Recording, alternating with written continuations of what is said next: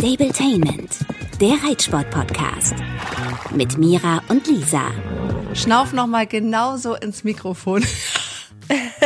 Also schon mal ein Sorry vorab, falls es hier zwischendurch mal Pausen gibt, Huster gibt oder eine heisere Stimme. Ich bin irgendwie schon wieder krank, keine Ahnung, wie das passiert ist. Aber nichtsdestotrotz wollen wir heute einmal ein bisschen sprechen.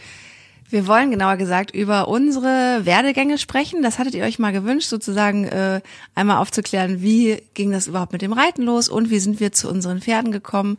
Äh, mittlerweile kannst du da ja tatsächlich ein bisschen mehr erzählen, denn du hast ja jetzt mittlerweile drei. Wobei, ich würde sagen, wir konzentrieren uns heute eher so ein bisschen auf ähm, Samba, weil das ja tatsächlich das Pferd ist, mit dem du zur richtigen richtigen Reiterin geworden bist. Ähm, genau, vorweg habt ihr gerade eben schon mitbekommen, Mira ist krank. Ich, ehrlich gesagt, ich kann es mir ein bisschen denken, woher es kommt, dass du krank bist. ja, eventuell habe ich am Samstag ein bisschen zu tief ins Glas geschaut. Heute haben wir Mittwoch und ja, ich fürchte, das sind jetzt die Spätfolgen. Aber es ist kein Corona, ich habe mich testen lassen, alles gut. Also nur eine Grippe äh, von vielleicht ein bisschen zu viel Alkohol und ein bisschen verkühlt. die, die, die Schnapsgrippe. Oh, das Die ist Schnapsgrippe, echt so ja. krass, dass man jedes Mal sagt, es ist kein Corona. Na gut, wenn du dich testen lassen hast, kannst du es ja wirklich sagen. Aber es ist immer sogar, sobald einer irgendwo in der Ecke hustet, ist kein Corona. Okay, wenn du das weißt. Ja, wirklich, aber ist ja irgendwo auch äh, ja mittlerweile sicherer, so wenn man sich dann einmal testen lässt, ne? Also, Und wie läufst du mit dem Reiten dann jetzt? Bist nicht viel zu schlapp? boah, zum Glück muss ich jetzt gerade nicht. so gerne ich eigentlich immer will, haben wir alle gerade so ein bisschen Zwangspause, weil die beiden Reitbahnjungs ähm, gestern geimpft worden sind und dementsprechend auch mindestens zwei Tage komplett frei haben. Und ja, tut mir vielleicht auch ganz gut, da ein bisschen Zwangspause zu machen. So selten wie du feiern gehst, kannst du eigentlich immer deine Impftermine auf deine Feiern legen, so ungefähr. Das würde eigentlich passen. Ja, oder mich einfach an meine goldene Regel halten, die ich aber irgendwie nach so langer Abstinenz im Club vergessen habe. Und zwar nichts im Club trinken. Mit allen knutschen. Was? Nein.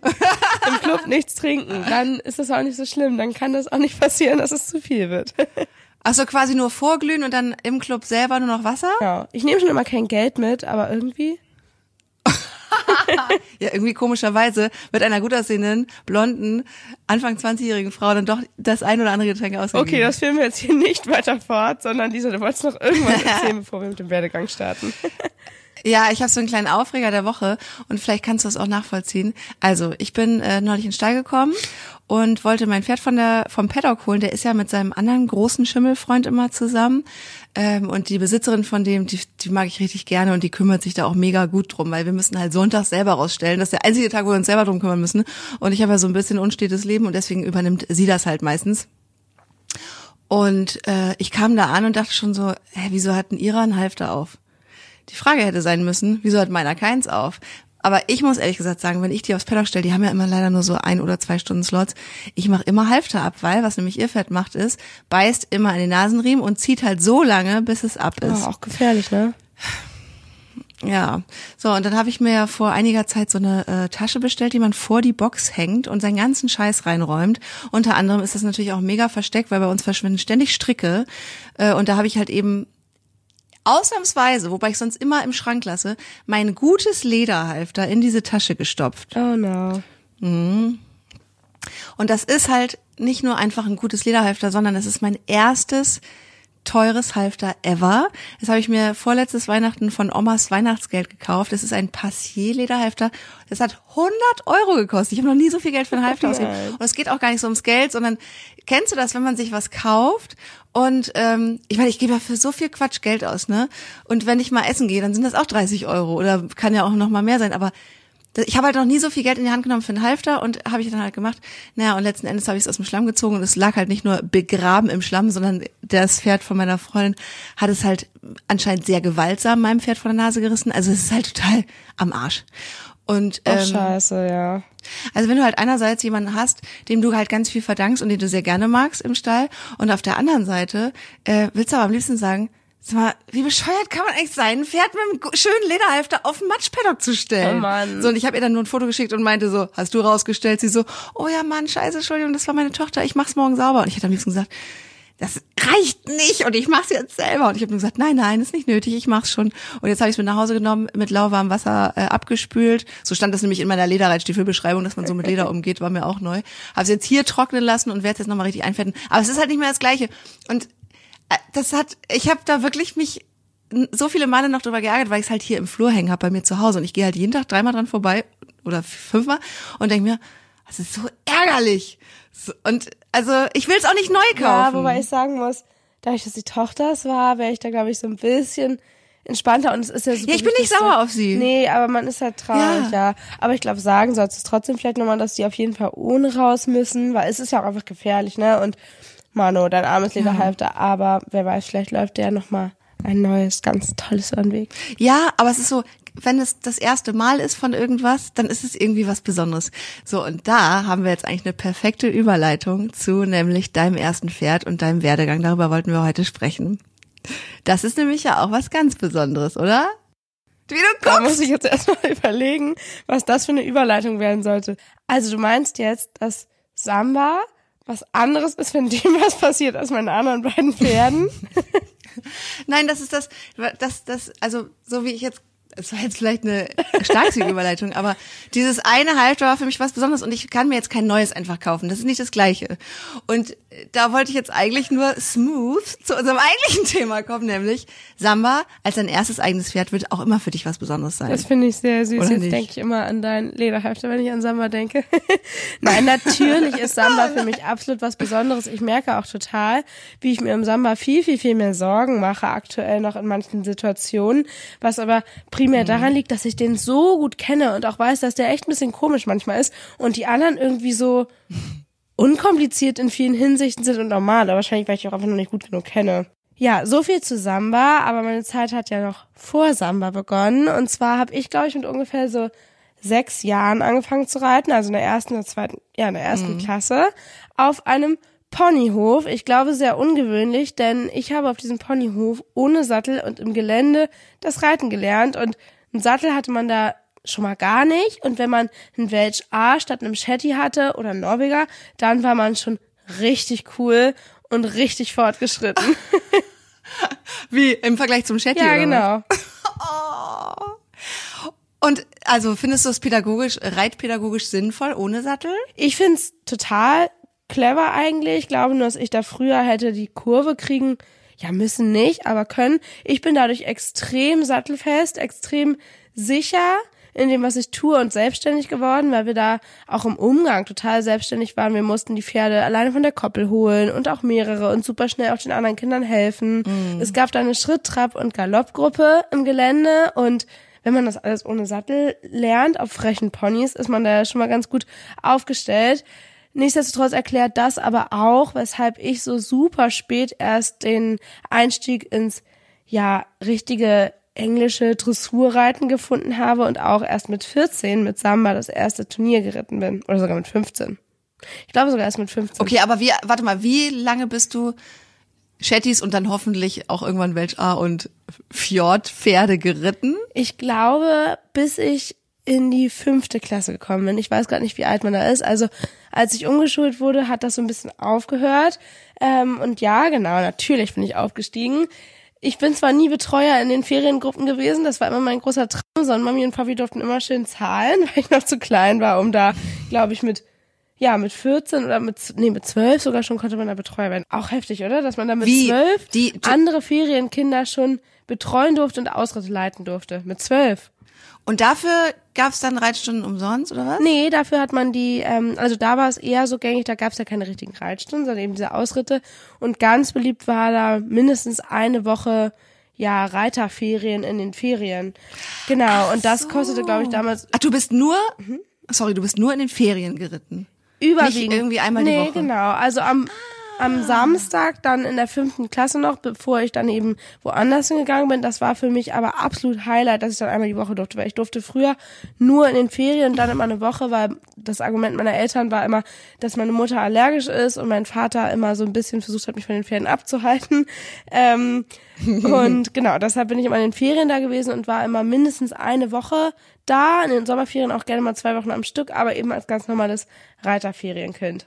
Wie, weißt du noch, wie dein, wie dein Lieblingspony? Natürlich weiß ich das noch. Mein Lieblingspony war ein dunkelbraunes Welsh A-Pony. Sein Name war Texas und ich weiß noch ganz genau. Wie findest du das jetzt lustig? Weil früher, ohne Scheiß, früher hießen irgendwie alle Ponys Texas oder Branko. Die hatten so bescheuerte Namen. Ich finde das total süß. Oh Mann.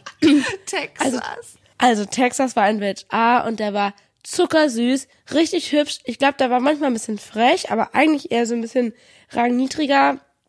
Und den bin ich dann geritten, mit dem bin ich dann auch irgendwann mal ohne Sattel ein bisschen gesprungen und ich glaube, ich habe auch mal überlegt, dem Sattel zu kaufen, aber das wäre dann halt so ein Lösdau Vielseitigkeitssattel geeignet für alle Pferde oder so. Wie witzig. Ey, aber das ist so lustig, dass du das sagst, weil diese, diese ich kauf dem Pferd was selber äh, Fantasie, witzigerweise in Verbindung mit Lösdau hatte ich auch immer, also heutzutage, äh, ich guck gar nicht mehr bei Lösdau. Das ist so lustig, aber in meiner Kindheit war Lösdau so ähm, der Bestellkatalog. Da gab es einen Katalog und ich habe Stunden verbracht in meinem Kinderzimmer und diesen Katalog durchstudiert, durchgewälzt und hatte immer die Fantasie, meinem Schulpony auch eine eigene Trense zu kaufen. Ja, ich auch. Und weißt du, was wir witzigerweise damals hatten? Es gibt doch Reitsport Erfurt hier in Wellsee oder so, den kennst du doch bestimmt auch. Das ist eine große Lagerhalle. Ja. Die haben ganz viel komischen Kram, unter anderem und ganz, ganz alte Sachen. Und da gab es, ich weiß nicht, ob man sich das vorstellen kann oder ob ihr sowas kennt, ähm, und zwar Stofftrensen, also Trensen aus Gurtmaterial in verschiedenen Farben. Und ich hatte für Texas, glaube ich, eine rote. Die hast, durftest du die da selber kaufen von deinem Taschengeld? Ja, ja, natürlich. Die haben, glaube ich, 20 oder 25 Euro gekostet, waren halt ja auch nicht aus Leder. Oh. Und ich durfte dann sein Gebiss aus seiner Trense reinbauen. Was sehr faszinierend ist, dass mir das gerade einfällt, dass er eine eigene Trense hatte, denn die Shetties hatten nicht alle eine eigene. Ich finde aber gerade faszinierend, dass deine Eltern, obwohl sie eigentlich echt keinen Bock hatten, dass du reitest, dich zu Reitsport Erfurt gefahren haben, weil für mich war das immer der krasseste Trip ever. Ich komme ja auch aus Kiel, so wie Mira. Wenn es nach Wellsee, Klammer auf, einfach irgendein Industriegebiet am Rande von Kiel, und Kiel ist auch nicht so groß, wenn es dann mal irgendwie ein besonderer Tag war und meine Mutter fährt mich zu Reitsport Erfurt. Und das krasseste war, muss ich ganz kurz vorspulen, einmal kurz was erzählen dazwischendurch, als ich mein erstes eigenes Pferd hatte. Ich brauchte halt alles neu und ich weiß, dass meine Mutter mir einen Blankoscheck gegeben hat. Natürlich wahrscheinlich in dem Glauben, dass ich nicht für 1000 Mark einkaufen gehe, habe ich auch nicht gemacht, aber Schecks gab es damals noch und ich habe einen Blankoscheck bekommen und durfte dann mit einer Freundin da rein völlig geistesgestört. Würde sie natürlich heute nie wieder machen. Also ich, ich verstehe auch nicht, was sie da geritten hat. Aber Reitsport Erfurt, zehn Minuten Autofahrt, absolutes Paradies. Und ich weiß auch genau, was du meinst. Stofftrensen, da gab's so Kram, den gab's nirgends sonst. Völlig, völlig schwachsinnig. Und da gab's alles mögliche an Decken. Ich bin mal durch diese Decken gerannt, durch die Winterdecken und dachte, boah. Ja, vor allem später. Ich war ja ein paar Jahre dann nicht in Kiel, dazu komme ich gleich, aber später war ich mit Samba ähm, dann wieder in Kiel und war so ein kleiner Shopping-Freak. Also ich habe ja also Eskadron, Schabracken und Kollektionen und so gesammelt. Und Reitsport Erfurt ist auch heute noch für solche Leute ein heißer Tipp, denn die haben da so eingestaubte Sammelware. Also wenn man was ganz Bestimmtes sucht, Reitsport Erfurt könnte es haben. Ich muss übrigens ganz kurz noch meinen letzten Satz zu Reitsport Erfurt. Es wäre so witzig, wenn die das hören. Ich habe übrigens Hausverbot da mal bekommen. Warum? Was hast du gemacht? Ich habe ja, das war ich, das kann nicht Clintissimo gewesen sein. Ich habe ja vor Clini auch schon mal ein Pferd gehabt. Kann aber, kann, doch, es kann sein, dass es Clini war. Ich musste mir ja auch, als ich Clini dann neu hatte, ja doch, das war Clini, alles neu kaufen und ich wollte eine eine leichte Winterdecke, also eine regenfeste Winterdecke. Und die haben mir dann so eine Bukas Regendecke verkauft. Und ich habe mein Pferd geschoren und diese Decke raufgepackt und alle im Stall so, äh, geht's noch? Weil ich es halt nicht geschnallt habe. Dass sie Oder die war nicht war, genug, was? die hatte nur so 50, die hatte so 50 Gramm oder so. Und dann bin ich halt dahin und meinte, ähm, ja Leute, äh, ihr habt mir was Falsches verkauft und ich, ich will die nicht, weil ich habe ja euch, ich habe also ich habe mich ja beraten lassen und das hat damals die Tochter oder so gemacht und dann haben die mega rumge, also ich habe halt mega rumgestresst und meinte, ich das war halt für mich ultra viel Geld und ich meinte halt, ich kann die nicht gebrauchen und ich brauche eine Decke und also ich habe da auf Kulanz gehofft und dann haben sie halt mir die Decke abgenommen und haben gesagt, ich darf aber nie wieder da einkaufen. Ich glaube, ich war aber danach noch mal da. Ja, aber wie gemein. Also, Wow. Also klar ist das super ärgerlich für die, aber dafür lässt man sich dort beraten. Ja, ey, das war, was weiß ich, vor 15 Jahren. Ja, krass. Jetzt wäre es vielleicht auch anders. Aber trotzdem immer noch ein heißer Tipp für alte Piqueur Eskadron. Okay, also wir waren stehen geblieben bei Texas, dem Welch A. glaube ich zumindest. Und der roten Stofftrense, die du eben da gekauft hast. Und den karierten Reithosen, die damals noch in waren. oh mein Gott! Da hattest du eine? Natürlich, ich hatte ganz viele. Für mich war das erstmal ein Upgrade, eine karierte zu haben. Weil davor hatte ich so welche Vollbesatz? So. Genau, klar, Vollbesatz. Oh, grün-blau? Nee, ich hatte eine braun mit heller bräunlich orange kariert. Die mochte ich richtig gern, die war Wow. auch ein Löster. Und dann hatte ich eine von Piqueur, die hat meine Oma mir bei Reitsport Erfurt gekauft, da sind wir schon wieder da. Äh, in dunkelblau mit so Gold kariert. Richtig, richtig hässlich. Dann warst du aber, ja, richtig hässlich, aber dann warst du eine Zeit lang richtig weit vorne. Ich hatte bei mir im Reitstall, das war dann schon dänischen Hagen, da hatte ich noch meinen Pony Dux damals, Svenja und Kimjana, das waren zwei Schwestern und die hatten immer den heißesten Scheiß. Die sind extra dafür übrigens immer nach Rendsburg gefahren. Ich weiß nicht mehr, wie, das war so eine, ich sag mal Omi, die hatte dann ganz tolles Reitgeschäft, so ein kleines und die hatte immer das krasseste vom krassesten, unter anderem hatte die eben diese karierten Reithosen und dann haben die Mädels da auch immer absurd irgendwas geschenkt bekommen, einfach so, also das habe ich auch nie verstanden. Auf jeden Fall haben die mich damit hingeschleppt und irgendwann durfte ich endlich auch eine karierte Reithose. Aber Cord, klar gab's auch, aber karierte Reithosen, das war eine Zeit lang, das war so ein Hype wie heute wahrscheinlich die Eskadron-Sets. Ja gut, aber ich bin ja auch ein paar Jahre jünger als du und da war eine karierte Reithose eigentlich schon total normal. Also jetzt reden wir die ganze Zeit über Reitklamotten. ähm, Nochmal kurz abschließend zu Texas. Ähm, der sollte auf jeden Fall irgendwann verkauft werden. Ich weiß gar nicht warum, aber das war so bei mir der allererste Moment, wo ich unbedingt ein eigenes Pony haben wollte. Da habe ich auch noch alte Tagebücher zu, wo überall drin steht I love Texas und ich habe da meiner Mutter einen Brief unter das Kopfkissen gelegt. Ja, da war ich glaube ich neun oder so. Ähm, und halt geschrieben, dass ich mir nichts mehr wünsche und so weiter. Aber ja, meine Eltern, die äh, wollten das halt definitiv nicht. Und im Nachhinein glaube ich auch, dass das nicht clever gewesen wäre, weil von uns hatte keiner Ahnung von Pferden. Und in meinem weiteren Verlauf ähm, wurden da noch ein paar sehr unvernünftige Entscheidungen getroffen. Aber diese war, glaube ich, ganz gut so. Und ähm, ich weiß gar nicht, wie genau der Übergang war. Auf jeden Fall wurde dieses Pony dann irgendwann verkauft. Und damals war ich dann aber gar nicht mehr so aktiv in dem Stall. Wahrscheinlich hat meine Mutter versucht, mich da so ein bisschen wegzuholen, um eben ähm, ja mir diesen Verlust leichter zu machen.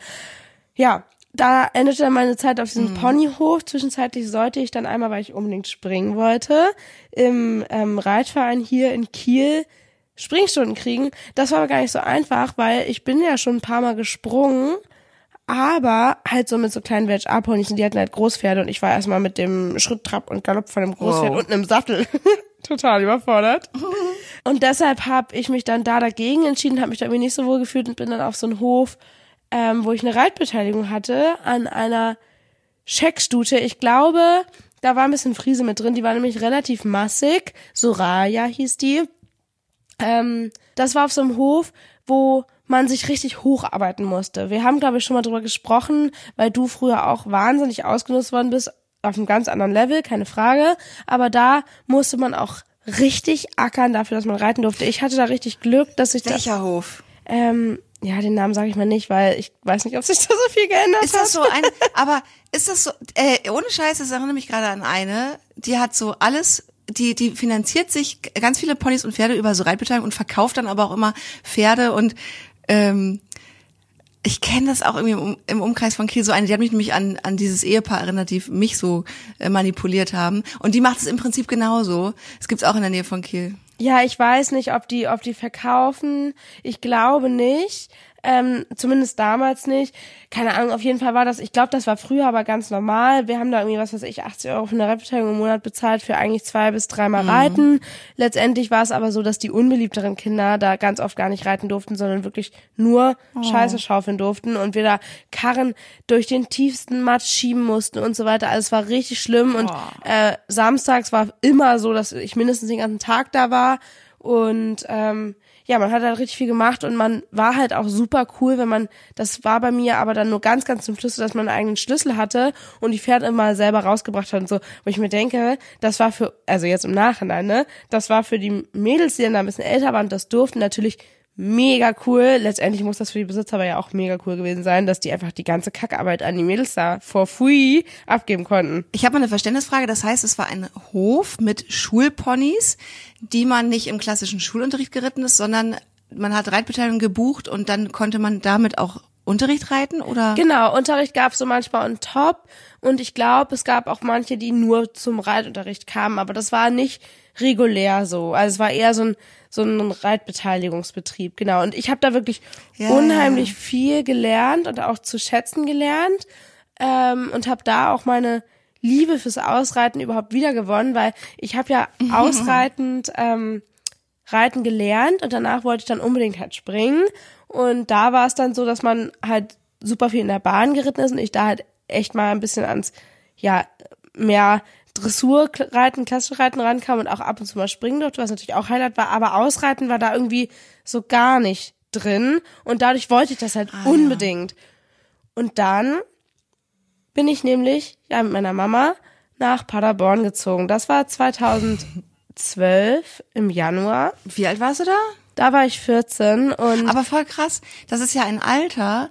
Da hören ja viele auf zu reiten, weil es eben, weil die Pubertät losgeht und wenn man sich dann irgendwie doch für Jungs und, und Shopping gehen und so interessiert. Und du musst es ja alles im Prinzip hinter dir lassen. Also einmal deine Reiterfreundinnen und dein Reiterleben und ja auch deine ganze Schule ist ja voll. Also mit 14 umziehen ist hart. ja, ich habe aber relativ häufig in meiner Schullaufbahn die Schule gewechselt und ich muss auch sagen, dass ich immer ein sehr selbstbewusstes Kind war und auch gar keine Probleme damit hatte, Freunde zu finden.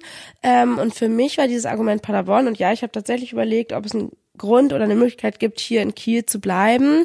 Meine Mutter ist da ja beruflich nach Paderborn ähm, und hatte damals auch einen Freund, mit dem ich mich nicht so gut verstanden habe.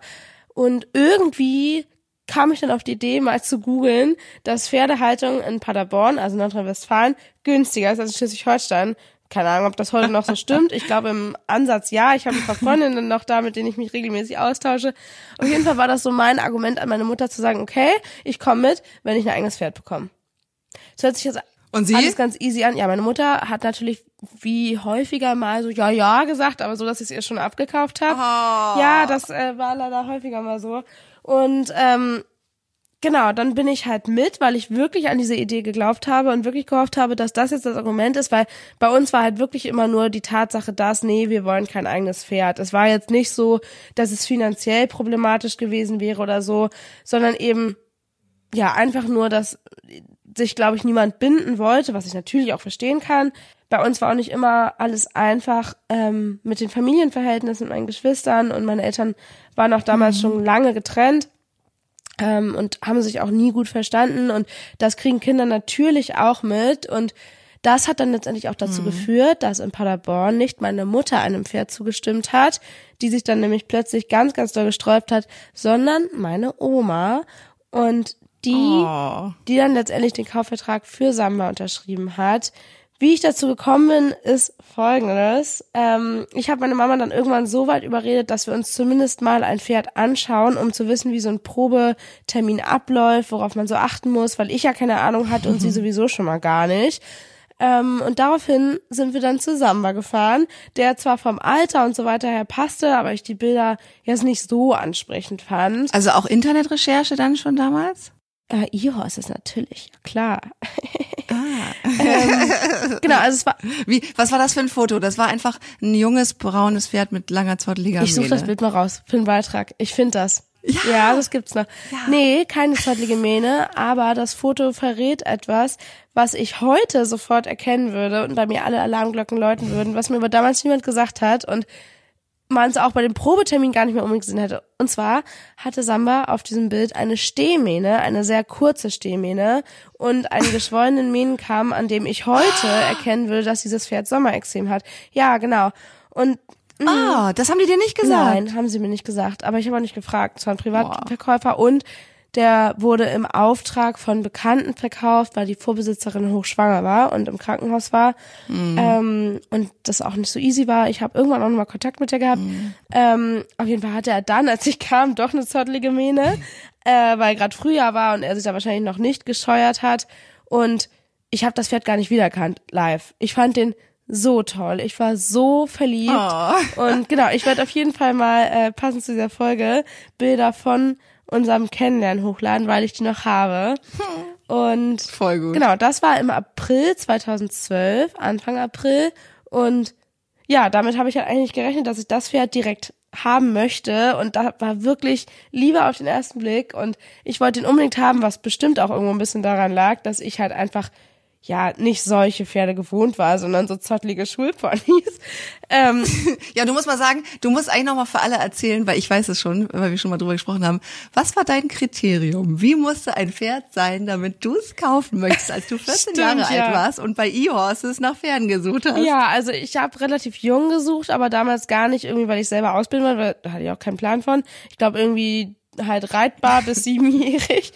Ähm, es sollte aber auch relativ groß sein, damit es hochspringen kann. Ist ja klar, oder? Ich liebe die Geschichte so sehr. Also, aber eigentlich bist du ein total gefundenes Fressen und ein Opfer für jeden, der dir halt irgendwas verkaufen ja, will. Total. Also kommst du an gar keine Ahnung. Und ich mich interessiert mal, wie das dann abgelaufen ist. Also bist du direkt Probe geritten oder hast du, hat es gereicht, den zu streicheln und dann hast du ihn gekauft? Also ich glaube, es hätte auch gereicht, den zu streicheln, aber ich hatte ja gegoogelt und ich wusste ja, worauf man achten muss und habe gesagt, dass ich gerne möchte, dass der vorgeritten wird.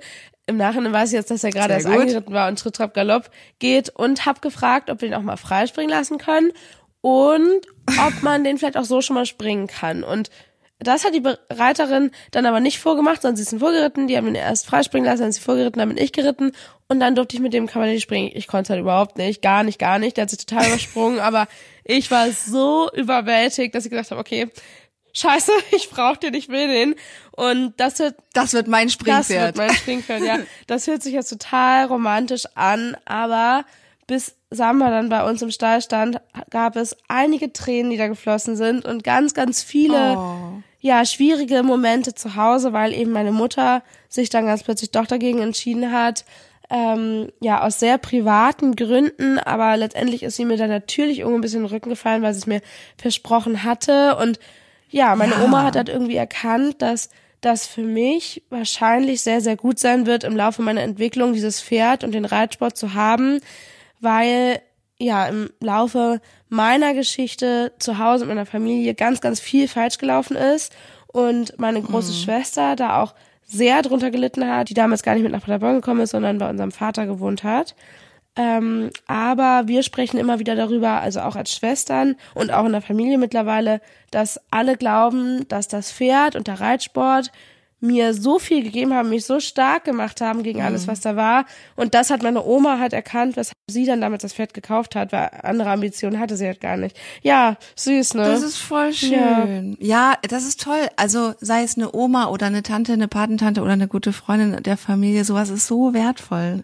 Und ja, gerade, dass sie dich gesehen hat und, und auch davor bewahrt hat. Also sowas kann ja auch ich will es jetzt nicht überdramatisieren, aber das ist ja schon traumatisch, wenn nicht nur das Versprechen da ist, sondern du tatsächlich dir was angucken darfst. Das schürt ja Hoffnung. Also du fährst ja auch nicht mit Kindern Welpen angucken und sagst, ja, aber einen eigenen Hund kriegt ihr nicht. Also so jetzt voll übertrieben. Ja, genau, genau. Es war auf jeden Fall ziemlich heftig, aber wie gesagt, sowas ist halt häufiger mal bei mir in der Familie passiert. Mhm. Aber nichtsdestotrotz habe ich dann rechtlich gesehen meine Oma da gehabt und letztendlich, sagen wir, von meinem Konfirmationsgeld bezahlt. Genau, rechtlich gesehen muss man sagen, deine Oma ist die Käuferin genau. gewesen und mhm. ihr gehörte dann das Pferd erstmal und das konnte deine Mutter ja nicht verbieten. Also das war ja nee, schon, das war ja schon eigentlich fast äh, ein Grund für einen richtigen Zoff, aber es ging ja dann ganz gut. Ne? Genau, nee, aber das war auch in Ordnung für meine Mutter irgendwie. Ich weiß nicht mehr genau, wie das war. Ich mhm. war damals ja auch noch relativ jung. Genau, auf jeden Fall ähm, habe ich so geschafft und dann ich glaube, drei Wochen später haben wir das Pferd dann abgeholt. Man muss dazu sagen, als ich dann mal Probe geritten bin, war er noch Hengst. Und clever, wie ich damals war, habe ich noch aushandeln lassen, dass er äh, bei dem bleibenden Kaufpreis kastriert wird in seinem alten Stall. Du, Fuchs. du hast mit 14 Jahren, was du voll die Geschäftsfrau, Geschäfts Geschäftsmädchen. Ist ja geil. Kannst du sehen. Nichtsdestotrotz hätte man mich damals ja krass verarschen können. Also da hätte man mir sonst was verkaufen können, ne? Du, ich kann mir auch vorstellen, dass die gar nicht, also lange nicht wussten, was aus diesem Pferd noch alles werden kann. Nein, überhaupt nicht. Und das ist ja auch ein totaler Glücksgriff, dass er so ist, wie er ist. Und deshalb ist er, glaube ich, auch so besonders, weil Samba ist ja so gesehen kein richtiger Weideunfall, aber eine private, ja, lass mal machen Anzucht. Also, oder Anpaarung. Und ähm, mhm. da ist eine totale Wundertüte gewesen. Nichtsdestotrotz hätte man damals erstens einen dreijährigen Hengst nicht an ein 14-jähriges Mädel verkaufen sollen und zweitens ist das halt einfach kein Springpferd. Also, hä? Mal abgesehen davon, also der hat das total gut immer gemacht. Ich bin lange viel mit ihm gesprungen, aber allein vom Sprungablauf und so weiter ist das einfach eigentlich kein Springpferd. Naja, auf jeden Fall ähm, keine Ahnung gehabt und irgendwo richtig, richtig Glück gehabt, aber ich glaube, das habe ich auch gebraucht, eben auch aufgrund meiner familiären Situation damals. Und Ja. so kam Samba eben zu mir nach Paderborn und ja, ich habe ganz, ganz viel gelernt, gerade in der Anfangszeit und wir haben auch zusammen unheimlich viel gelernt. Ich glaube, für unsere Anfangsphase war sehr prägend, dass ich wirklich vollkommen angstbefreit war und einfach gemacht habe. Ich habe den wenig dressurmäßig oder so gearbeitet, hatte ich auch wenig Plan von. Später dann mit Unterricht viel, aber ich war ganz, ganz viel mit dem einfach im Gelände und da würde ja jeder Mensch jetzt drüber nachdenken, oh Gott, ein dreijähriges Pferd, ein minderjähriges Mädchen, die kennen sich noch gar nicht lange, die Ja. gehen alleine ins Gelände. Ja. Genau, all möglich. Ja. All sowas und ich habe da auch ein paar Mal mit anderen Einstellern echt äh, ernsthafte Gespräche gehabt, weil die das halt gesehen haben und ich habe es halt null eingesehen. Ähm, Ich würde aber das auch schlimm, also was heißt schlimm finden, aber wenn ich das sehen würde, würde ich auch denken, wow, schade, dass, also schön, dass die Eltern dem Kind ein Pferd kaufen, aber niemanden an die Seite stellen, der es leitet. So würde ich, würde ich auch denken. Genau, das sieht man ja auch nur, ne? Und ja, also das war so unsere Anfangsphase. Nichtsdestotrotz habe ich da super viel draus gelernt und bin bis heute so, dass ich mit jungen Pferden nicht mehr ganz so risikofreudig, aber auf jeden Fall mir immer denke, mach es zwar ruhig, aber probier es einfach aus, weil so viele auch fragen, ähm, zum Beispiel mit meinem kleinen Küstengold, der ja jetzt nicht mehr Hengst, sondern Wallach ist, wie ich den doppelseitig das erste Mal angebunden habe, wie ich den an Spazierengehen gewöhne. Und ich bin immer so, ich mache das einfach. Also ich überlege, wann Ja. mein Bauchgefühl mir sagt, dass das Pferd soweit ist, aber grundsätzlich, ich mache einfach und das heute auch immer noch. Ja. Und wenn man das kann, ich glaube, desto älter man wird und wenn noch Kinder ins Spiel kommen, dann überlegt man noch zehnmal. Aber wenn man das irgendwie kann, auf sein Bauchgefühl hören und einfach machen und nicht tausend Schritte probieren und ich kriege auch immer wieder Fragen, wie man mit Bodenarbeit anfängt oder jetzt Handarbeit, da habe ich mal kleine Einblicke gezeigt und es ist wirklich nur, dass ich den Dino an der Hand ein bisschen seitwärts schicke und ihn so biegen lasse Ja. und da ist nichts dabei, finde ich und trotzdem kriege ich ganz viele Nachrichten,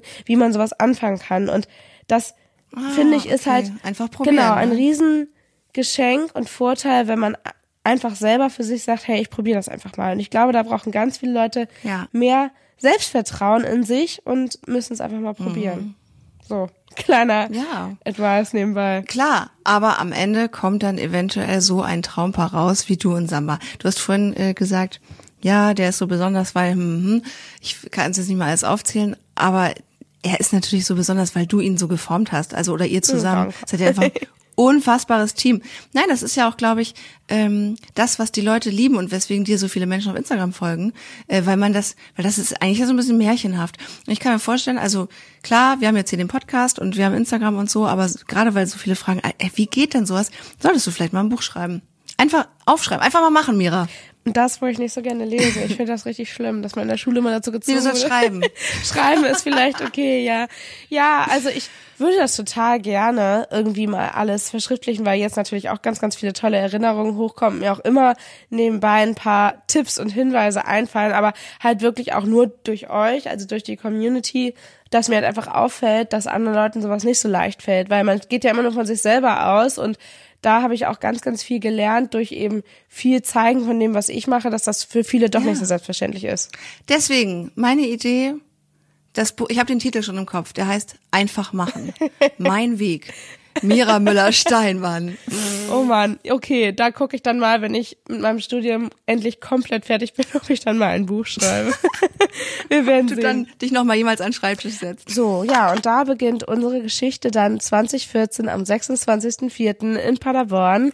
Und in den ersten zwei Jahren dort haben wir unfassbar viel schon gemeinsam gelernt. Und 2016 im August bin ich dann mit ihm gemeinsam aus verschiedenen Gründen zurück in meine Heimatstadt nach Kiel gezogen. Und ja, seitdem ist ganz, ganz viel passiert. Aber ich glaube, für den Werdegang reicht es dann jetzt an dieser Stelle. Und ganz, ganz viel davon wisst ihr dann ja schon, weil ich habe seit Beginn an auf Facebook immer Inhalte geteilt. Die Seite habe ich mittlerweile offline gestellt, aber für mich selber habe ich die Erinnerung noch privat und irgendwann hat ja auch Instagram begonnen.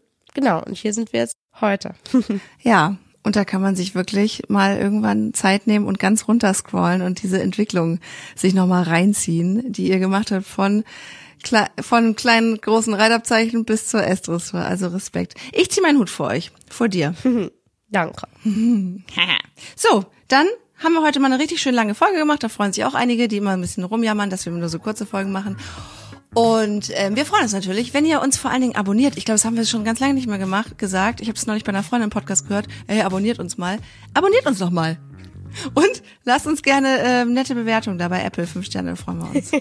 genau, und beim nächsten Mal sprechen wir dann über das Thema Pferdekauf und ich werde zur Einleitung Lisa einmal überreden, auch ein bisschen was über sich und ihren Klini zu erzählen. Ich erzähle ja immer nebenbei was. Ja, aber dann kriegst du auch mal ein paar Minuten.